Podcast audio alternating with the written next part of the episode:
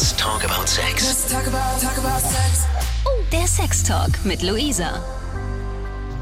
Und ich freue mich, dass du auch in der neuen Staffel meines Podcasts mit dabei bist. Ich spreche hier mit Menschen, die mir aus ihrem Leben erzählen. Und natürlich dreht es sich dabei um Liebe, Sex und Zärtlichkeit. Ob ausgefallener Fetisch, der schlimmste Liebeskummer der Welt oder der schwierige Weg der Geschlechtsangleichung. Es sind die ganz persönlichen Geschichten, die diesen Podcast zu etwas ganz Besonderem machen. Und ich freue mich immer, wenn ich eine Nachricht bekomme. Hey Luisa, ich muss dir was erzählen. Und ich dann wieder zuhören und nachfragen darf. In dieser Folge spreche ich mit Charlie. Sie hat ihre ersten sexuellen Erfahrungen gemacht, als sie noch sehr, sehr jung war. Ja, also meine Erfahrungen waren tatsächlich nicht so positiv. Es war an sich nicht schlecht, weil ich natürlich Vertrauen hatte in die Person und da es mein erster Freund war, habe ich mich in der Hinsicht wohlgefühlt, es mit ihm zu machen.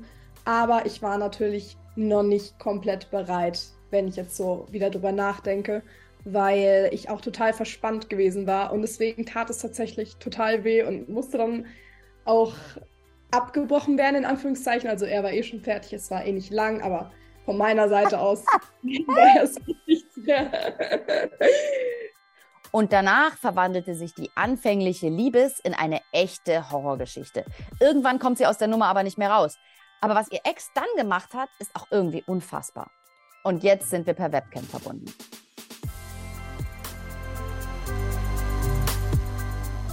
Charlie, schön, dass du dich bei mir gemeldet hast. Natürlich.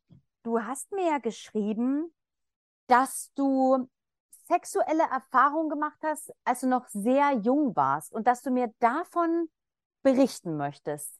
Äh, das hört sich spannend an. Ähm, leg doch einfach los. Was hast du mir zu erzählen? Okay, genau. Also ich habe mein erstes Mal mit 14 Jahren gehabt, was vielleicht für den Durchschnitt etwas jung ist und ähm, für mich vielleicht auch etwas zu jung gewesen ist. Ich weiß nämlich nicht genau, ob ich mich damals wirklich dazu ähm, bereit gefühlt habe, aber ich war damals in einer Beziehung mit meinem ersten Freund und ich hatte ihn schon sechs Monate warten lassen. Deswegen irgendwann mal dachte ich mir, okay, komm, diese Erfahrung machst du jetzt mal, mal schauen, wie es geht. Und das Ganze wollte ich vor allem auch erzählen, weil die Beziehung sich dann in eine toxische Beziehung ähm, verändert hat. Also zu Beginn war natürlich alles noch rosarote Brille, alles noch gut, aber dann, je länger man dann in der Beziehung war, desto mehr ging es dann bergab und ähm, ja, meine sexuellen Erfahrungen hatten, also waren da auch mit einbezogen, weil da auch oft dann Druck gemacht wurde. Okay, dann lass uns noch mal ganz von vorne starten mit 14, das ist wirklich ganz schön zeitig. Also der, äh, die, die Durchschnitts-, der Durchschnittsjugendliche hat so mit äh, 17 sein erstes Mal. Ähm, äh, hattest du dir das so auch so vorgestellt? Ja, ich werde das irgendwann mal mit 16, 17 haben. Ähm, oder war das schon immer klar, ich bin, ich bin von der zeitigen Sorte? Wie war das damals für dich? Also, ich würde sagen, emotional dachte ich schon, dass ich, ähm, also war es für mich normal, dass ich so früh auch in eine Beziehung gekommen bin. Ähm, es war für mich kein Problem, eine Beziehung zu starten, aber sexuell hatte ich da auch nie richtig den Drang zu gehabt. Also als es dann passiert ist, dachte ich mir, okay, wahrscheinlich bin ich bereit dafür, von daher ist es in Ordnung, aber es war nie so, dass ich mir gedacht habe, okay, ich will diese Erfahrung so früh wie möglich machen. Ich hatte nie den Druck, es überhaupt machen zu müssen, ist es dann halt so dazu gekommen, weil ich in einer Beziehung war, aber es war nie der Plan gewesen, so gesehen. Du hast vorhin was, also einen kleinen Nebensatz gesagt, und zwar hast du gesagt, du hast ihn schon sechs Monate warten lassen. Das, genau. Äh, da habe ich aber trotzdem irgendwie so einen Druck gefühlt. Ja, das stimmt. Ähm, es war halt also in meinen Augen damals hat es sich nicht als Druck ähm, angefühlt, weil ich mir einfach dachte, okay, er äußert, dass er schon bereit wäre. Aber rückblickend war es schon so, dass er immer darauf gewartet hat und mir das auch zu verstehen gegeben hat. Und irgendwann mal fühlt man sich natürlich dann auch ein bisschen ähm, schlecht, wenn man dann nicht diese Bedürfnisse in Anführungszeichen befriedigt, die der Partner hat, weil man ja den Partner auch irgendwie glücklich machen möchte.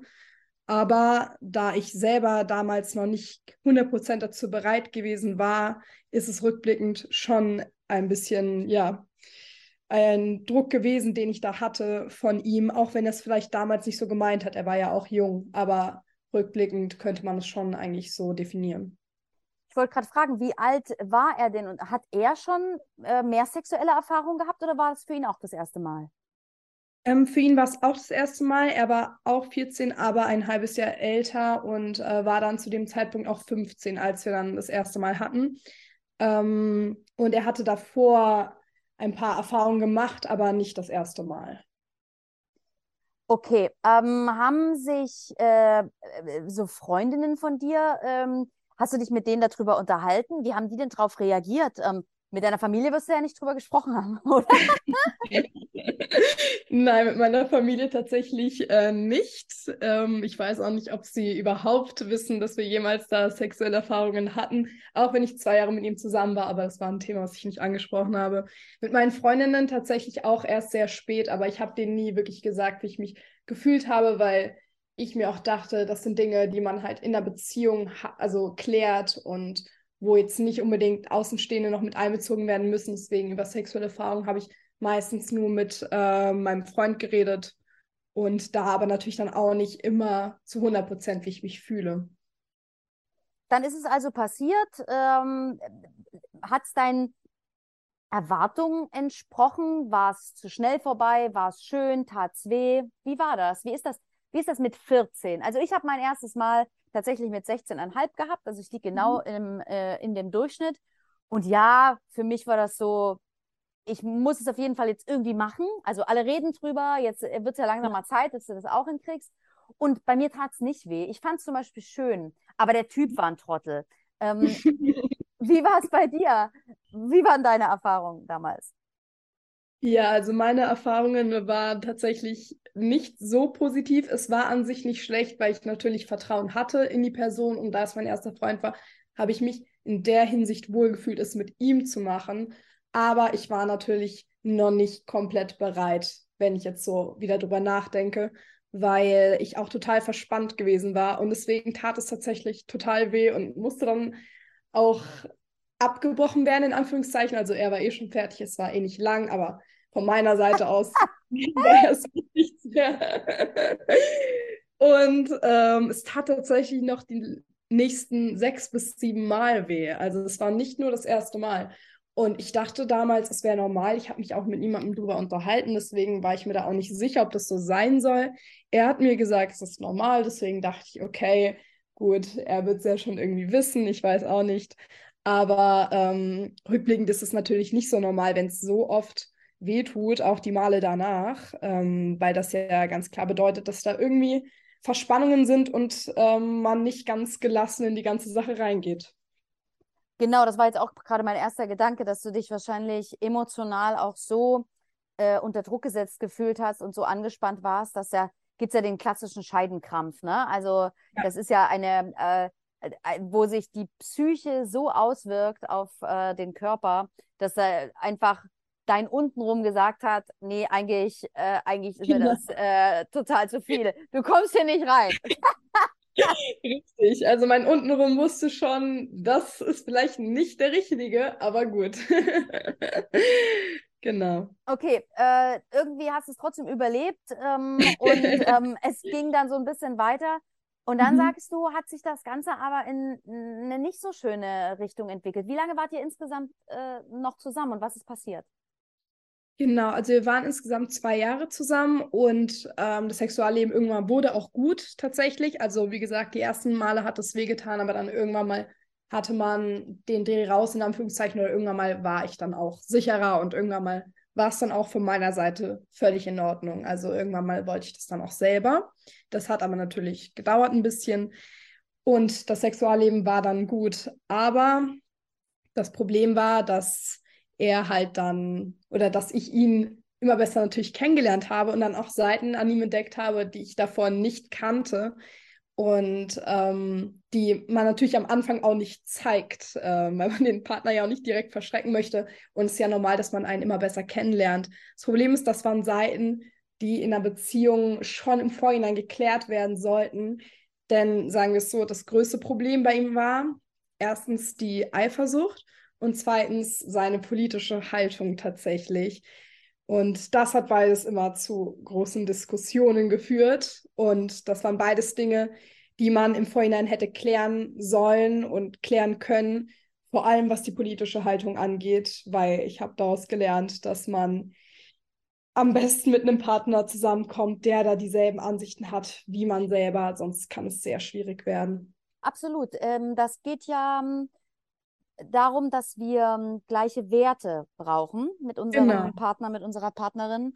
Und tatsächlich ist ja ein politisches Verständnis oder eine politische Meinung eine Art Wert.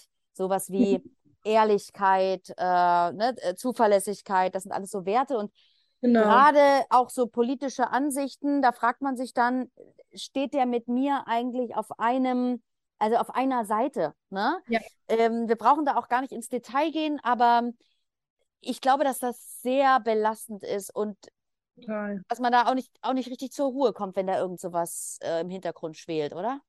Ja, total, weil ähm, man halt immer am Diskutieren war und ich bin generell ein sehr offener Mensch. Deswegen habe ich mir dann auch immer seine Meinung angehört und ähm, versucht, so, groß, äh, so gut es geht zu akzeptieren. Also nicht die Meinung selber zu vertreten, aber zu akzeptieren, dass er so denkt. Das Problem ist, es waren oft auch Dinge, die ähm, ja erstens total gegen meine Werte verstoßen haben und ähm, die halt auch nicht ähm, für ein harmonisches Miteinander immer gesorgt haben, weil wir dann halt, wie gesagt, oft diskutiert haben und dann aber auch nicht irgendwie zu einem Schluss kamen. Also es waren Diskussionen, wo jeder dann halt auf seiner Seite stand und an seiner Meinung festgehalten hat. Und ich habe versucht, auf ihn zuzugehen, aber ich konnte halt auch nicht mein Gewissen vereinbaren mit dem, was er gesagt hat. Also ich hätte das nicht akzeptieren wollen und können ähm, vollends. Und deswegen ähm, kann man dann nicht zu einem Kompromiss. Ja, man merkt halt dann immer so, ne, wenn man das immer wieder vertagt und vertagt, dass es Mhm. nicht, ähm, dass man sie einfach nicht grün ist, ne? Dass es einfach Ja. irgendwie immer so weggeschoben ist. Ja, okay, Ja. krass. Wie lange wart ihr insgesamt zusammen? Zwei Jahre und Okay. zwei Monate. Und du sagst, das zweite krasse Problem war das Thema Eifersucht. Genau, ähm, denn er war ja ein sehr eifersüchtiger Mensch und ähm, hat deswegen ähm, auch oft versucht, mich in gewissen Dingen einzuschränken. Er hat es natürlich nicht immer super offensichtlich gemacht, aber er hat einem dann schon ein schlechtes Gewissen gemacht. Das ähm, fing zum Beispiel dabei an, dass er es nicht gut fand, wenn ich äh, Make-up getragen habe und das kann natürlich auch eine persönliche Präferenz sein, aber sein Grund da war, dass er irgendwie fand, dass ich damit nicht gut aussah. Aber ich habe mir im Nachhinein gedacht, das lag wahrscheinlich daran, dass er dann Angst hatte, dass irgendwelche Jungs dann noch aufmerksamer auf mich werden oder so. Und ähm, generell mit männlichen Freunden treffen war immer ein Problem und ähm, auch tatsächlich mit weiblichen Freundinnen. Also immer wenn ich mich mit meinen Freundinnen treffen wollte, hat er dann argumentiert, ja, du könntest dich ja in der Zeit auch mit mir treffen, ähm, du stellst sie über mich, weil die Zeit, die du mit mir verbringen könntest, verbringst du jetzt mit ihnen, wobei es eigentlich völlig normal ist, dass man seine Freundinnen treffen möchte. Zumal ich auch hetero bin, also hätte da eh kein Grund zur Sorge bestanden, aber da hat er dann halt immer damit argumentiert, dass ich ähm, ja sozusagen dann immer eine Seite wähle, aber ich wollte halt einfach generell meine Freundinnen treffen und ich durfte mich auch zum Beispiel nicht von meinen Freundinnen umziehen. Und ich verstehe nicht, wo da das Problem ist, weil ich, wie gesagt, hetero war und auch noch bin und nie irgendwie Interesse in der Hinsicht an meinen Freundinnen gezeigt habe. Aber ich durfte mich auch nicht vor ihnen umziehen und ähm, generell war er da immer ja sehr eifersüchtig.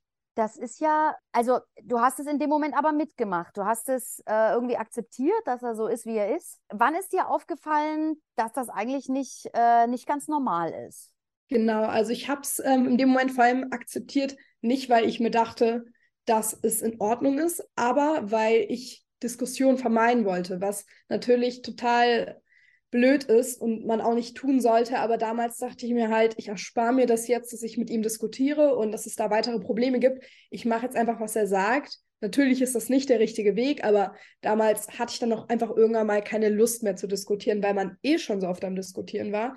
Und da äh, wollte ich mir einfach diese Energie ersparen, die ich in irgendeinen Streit oder so investieren hätte müssen.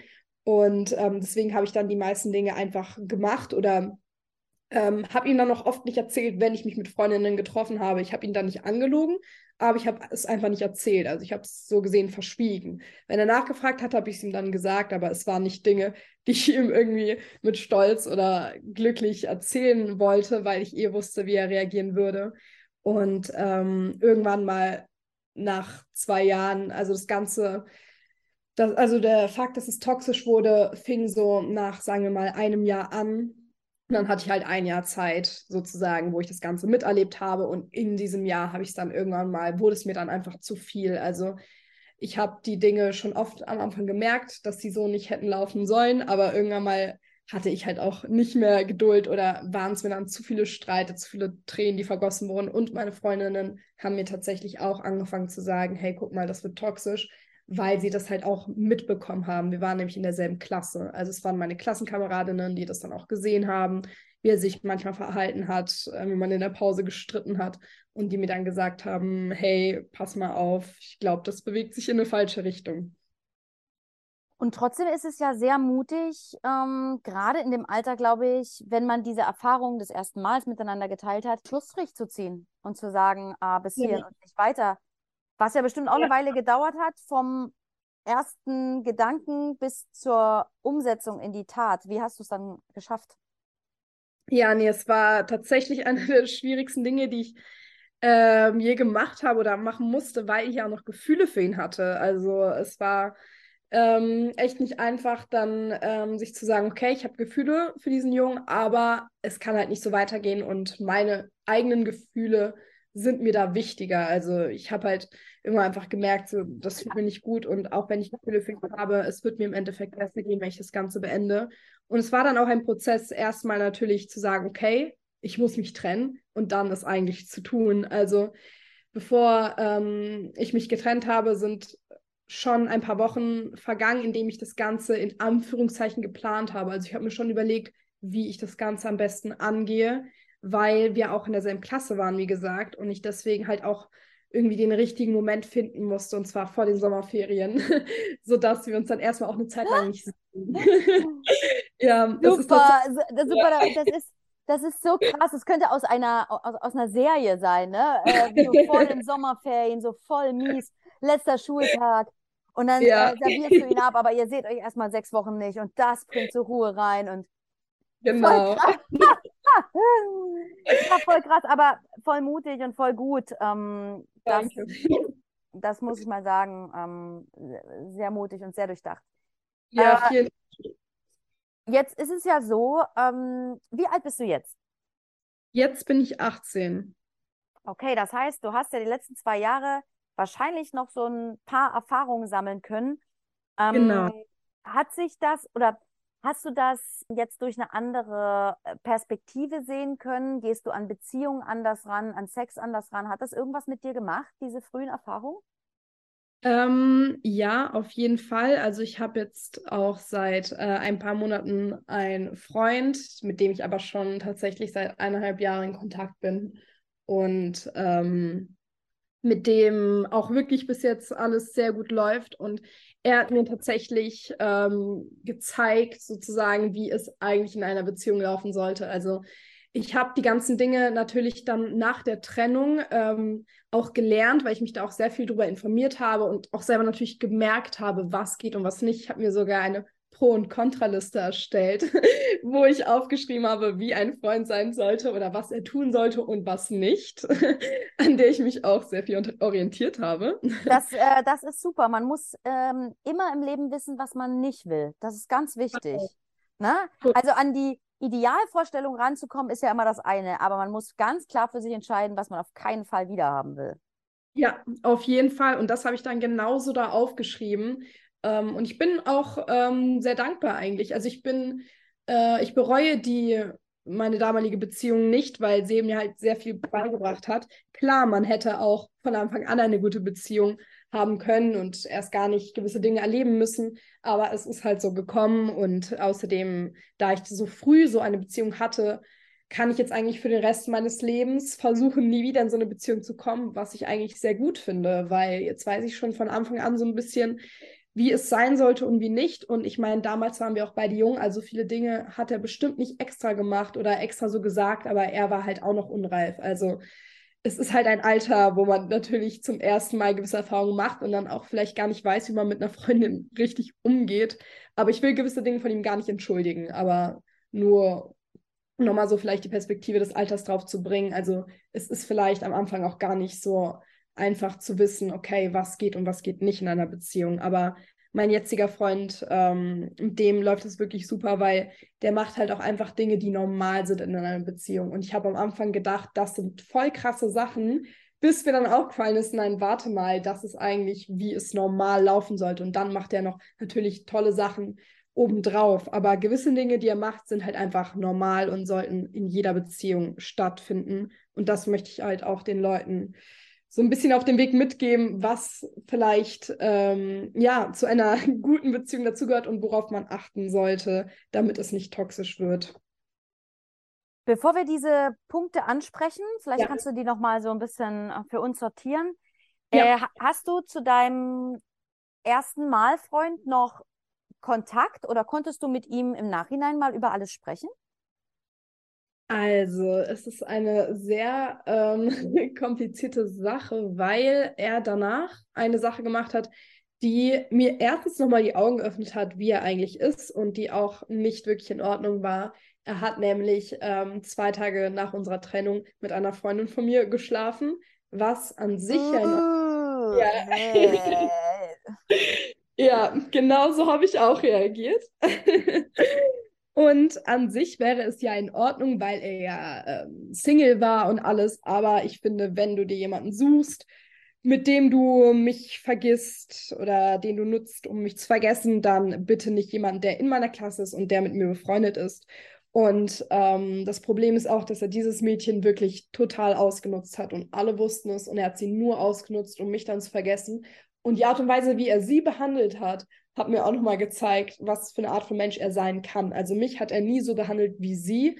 Mich hat er wirklich im Vergleich sehr gut behandelt, aber sie hat er leider körperlich völlig ausgenutzt, aber sie hat sich auch ausnutzen lassen. Das muss man an der Stelle sagen. Sie hat sich körperlich ausnutzen lassen. Er hat es getan, hat ihre Gefühle ausgenutzt, die sie für ihn hatte und ähm, ja, ist generell wirklich nicht gut mit ihr umgegangen, weil er sie eigentlich nur ja für Sex ausgenutzt hat ähm, und halt ihre Gefühle, die sie für ihn hatte. Und deswegen habe ich mir gesagt, es ist besser, wenn ich keinen Kontakt mehr zu ihm habe, weil ich halt gesehen habe, wie er drauf sein kann, zusätzlich zu dem, was er schon gemacht hatte. Und ähm, da dachte ich mir, mit so einer Person, also die brauche ich nicht in meinem Leben. Da ist es wirklich äh, besser, wenn ich mich fern von halte, weil das bringt mir nichts. Und ähm, es war im Endeffekt, glaube ich, die richtige Entscheidung. Ja, kann ich absolut verstehen. Also mit der Freundin, äh, mit der nächstbesten und dann noch mit einer Freundin von genau. dir in die genau. Kiste zu springen, das alles nur zu machen, um sich abzureagieren und andere Seelen damit zu verletzen. Nee, macht man nicht, hast du genau richtig entschieden. und monatelang übrigens, also mit der. Das war echt, äh, bis es ausgehalten hat, aber ja. ja. So, dann ähm, gib uns deine Liste äh, der ultimativen Tipps. okay, also ähm, die Liste könnte natürlich auch sehr lang werden, aber ich habe jetzt mir hier mal ein paar Punkte ausgesucht. Und zwar zum einen, dass Eifersucht nicht immer süß ist. Ich sehe das total oft, dass irgendwie Frauen, aber auch Männer natürlich. Also es geht auf beiden Seiten. Frauen können genauso toxisch sein wie Männer. Ich rede nur aus meiner Erfahrung, weil mein Freund halt männlich war, aber das will ich nur mal an der Stelle sagen. Es kann für beide Geschlechter gelten, alles, was ich hier sage. Aber ich sehe das total oft, ähm, dass halt Frauen oder Männer ähm, es süß finden, wenn ihr Partner eifersüchtig ist, weil sie sich denken, oh, guck mal, der will ja ähm, mich beschützen und irgendwie, der liebt mich so sehr und deswegen macht er das aber es sollte nie einschränkend sein und Eifersucht ist oft auch einfach ein Problem, was die Person mit sich selber hat. Also es liegt dann einfach an Unsicherheiten, die man mit sich selber hat und die man dann auf den Partner projiziert und man verschleiert das, indem man sagt, ja, nee, ich bin so eifersüchtig, weil ich dich liebe. Aber oft ist es einfach, weil man selber total unsicher ist und Komplexe hat und Angst hat, dass der Partner ihm wegrennt. Aber sehr wenn... wahr, sehr, sehr wahr. Ja, das stimmt alles. Genau, deswegen ein bisschen Eifersucht ist natürlich äh, völlig in Ordnung, weil es halt auch zeigt, dass der Partner ihm wichtig ist, Blöd wäre es auch, wenn es einem völlig egal ist, was der Partner mit anderen Leuten macht. Aber es sollte nie einschränkend sein. Beide Personen sollten klären, wo die Grenze ist. Und das ist auch mein nächster Punkt. Einfach generell Grenzen setzen und dem Partner sagen, was in Ordnung für einen ist und was nicht. Man kann ja auch eine offene Beziehung haben. Es muss nur ähm, in Ordnung für beide Partner sein. Und die Grenzen sollten immer im Vorhinein geklärt werden am besten. Also, oder sagen wir mal zu Beginn der Beziehung, weil Sonst können sich toxische Beziehungen entwickeln, wenn man nicht von Anfang an klarstellt, was in Ordnung ist für einen, was nicht. Und wenn einmal die Grenzen überschritten und verletzt wurden, dann passiert das höchstwahrscheinlich immer und immer wieder. Und das war bei mir halt das Problem, dass ich damals noch so jung war und nicht verstanden habe, okay, das sollte von Anfang an nicht in Ordnung sein. Und es hat sich ja dann auch halt immer weiter in eine toxische Richtung entwickelt, einfach weil man von Anfang an nicht Dinge geklärt hat wie politische Ansichten oder ähm, was finde ich in Ordnung, wo du mich einschränkst. Und am besten schränkt man einen überhaupt nicht ein. Ähm, das muss man halt von Anfang an klären. Und dann natürlich Kommunikation. Das wissen wahrscheinlich auch eh die meisten, aber ich muss es nochmal betonen. Auch im Sexualleben, bitte kommuniziert alles von Anfang an. Ähm, weil sonst irgendwann mal ist es dann auch in Anführungszeichen zu spät, weil man sich dann gewisse Dinge gar nicht mehr traut zu sagen, weil es schon so lange so gelaufen ist und irgendwann mal traut man sich nicht mehr gewisse Dinge anzusprechen, aber gerade über Sex zu sprechen ist total wichtig, ähm, vor allem bei den ersten Malen, weil man dann sich ja immer weiterentwickeln kann und es sollte immer eine Sache sein, die für beide schön ist, weil wenn beide sich sicher fühlen und beide locker und entspannt an die Sache rangehen, dann ist es auch für beide schön. Also selbst der Partner, der unbedingt Sex haben möchte, dem wird es nichts bringen, wenn die andere Person total verspannt ist, weil es wird dann für den Partner, der das will, genauso unangenehm und ähm, genauso unschön. Ich kann dir wieder nur zustimmen. Vielen lieben Dank. Gern geschehen. Liebe Charlie, danke für dieses tolle Gespräch. Danke, dass du uns ähm, ja so viele Geheimnisse verraten hast. Das äh, ist nicht selbstverständlich. Und klar. danke, ähm, dass du uns das nochmal ganz klar gesagt hast, was so No-Gos sind und worauf man achten sollte. Und ich denke, dass die Hörer ganz genau jetzt eine Vorstellung davon haben, äh, wie das ist, sich in eine neue Beziehung einzulassen und einfach, ja, klare Grenzen setzen, Kommunikation und Eifersucht ist nicht immer äh, niedlich. Das, du hast genau ja. recht. Du hast genau recht. Vielen lieben Dank für dieses Gespräch. Gern geschehen. Ich hoffe, ich konnte Leuten damit helfen. Willst du auch Teil von Let's Talk About Sex sein? Vielleicht hast du ja auch ein Thema, über das du mit mir sprechen möchtest. Dann melde dich einfach bei mir. Einfach über 890rtl.de oder direkt auf Instagram bei mir, at Luisa Noack. Außerdem freue ich mich natürlich über eine Bewertung. Hinterlass auch gern einen Kommentar, wie dir der Podcast gefällt. Und dann hören wir uns beim nächsten Mal. Talk about, talk about Von Lust bis Frust. Von Sextoy bis Callboy. Let's talk about, talk about sex. Let's talk about sex. Der Sex Talk mit Luisa.